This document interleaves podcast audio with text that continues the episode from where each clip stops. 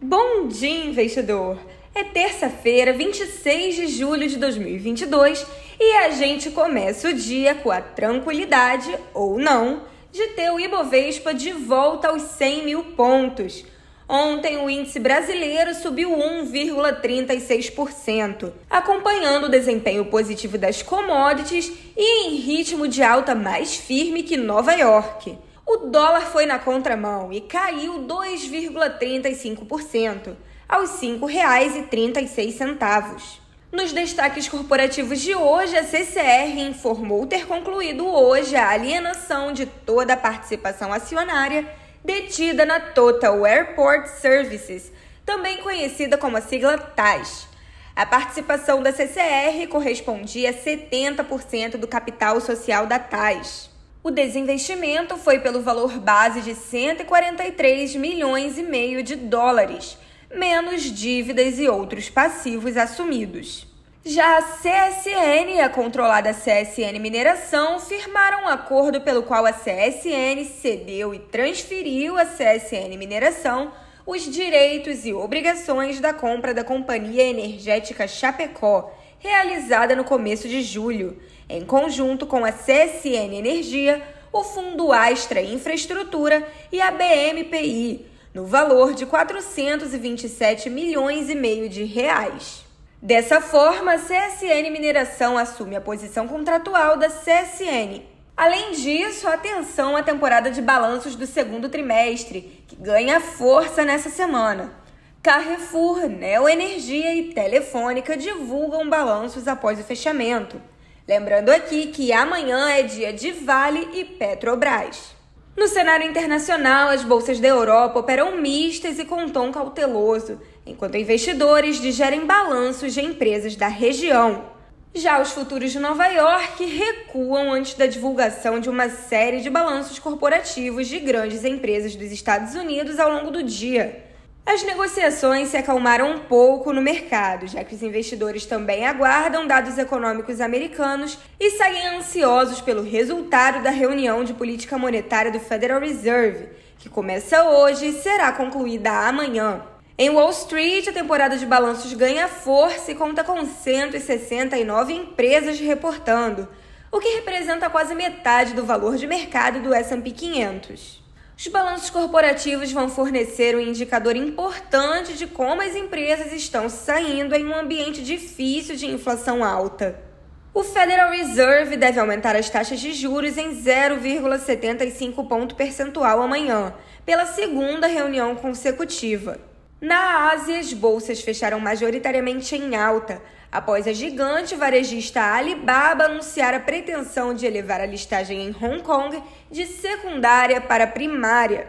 Já na Coreia do Sul, o PIB superou a projeção de alta para o segundo trimestre. Entre os balanços corporativos divulgados no Ocidente nessa manhã, destaque para Unilever, UBS e General Motors.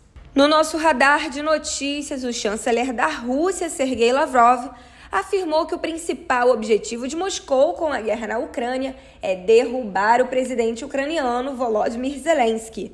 Foi a primeira declaração pública em que um alto funcionário do Kremlin disse expressamente que a queda do regime ucraniano é prioridade. Lavrov fez o discurso durante um encontro da Liga Árabe no Egito. Agora vamos dar um giro pelas cotações. São nove da manhã e tanto o milho quanto o trigo se destacam entre as commodities agrícolas, com altas em torno de 2%. Entretanto, as outras commodities também sustentam viés positivo. Nas commodities energéticas, tanto o petróleo Brent quanto o WTI sobem em torno de 1,8%, também se aproximando ali de 2% de alta. As bolsas da Europa seguem mistas, com alta de 0,5% da Bolsa da Inglaterra e queda de 0,7% da Alemanha. Na França, o ritmo de queda é mais modesto, com 0,24% de baixa. Os índices futuros de Nova York operam todos negativos, porém em ritmo moderado, como já mencionei aqui. A alta mais expressiva é do Nasdaq Futuro, que recua em torno de 0,5%. As criptomoedas também recuam, mas o Bitcoin sustenta o patamar de 21 mil dólares. A maior criptomoeda do mundo recua 3,8% nessa manhã, enquanto o Ethereum despenca quase 9%. Na nossa agenda do dia, o exterior conta com divulgação do relatório de perspectiva econômica mundial às 10 da manhã pelo FMI. Às 11 da manhã, os Estados Unidos divulgam indicadores de confiança do consumidor e do mercado imobiliário. À noite, a China publica os números da produção industrial em junho. Na temporada de balanços corporativos internacional, as Giant Techs, Alphabet e Microsoft publicam os resultados financeiros mais recentes após o fechamento nos Estados Unidos. No setor financeiro, destaque para o balanço da Visa, que também sai após o fechamento em Nova York. Aqui no Brasil, destaque para o IPCA 15 de julho.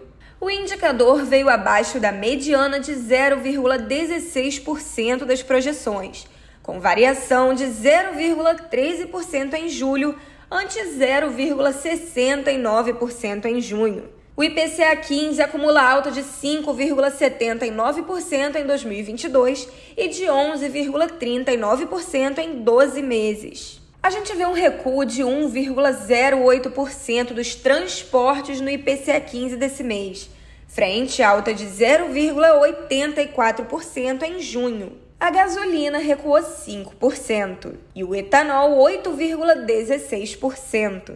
Em contrapartida, o diesel subiu 7,32%. Pessoal, eu fico por aqui. Mais notícias você acompanha às duas e meia da tarde no YouTube da BRA com o Minuto Trade News. Eu sou Isabela Jordão. Bom dia e bons negócios.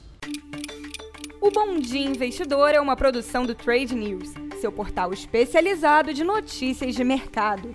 O Trade News é um oferecimento das assessorias BRA e BS.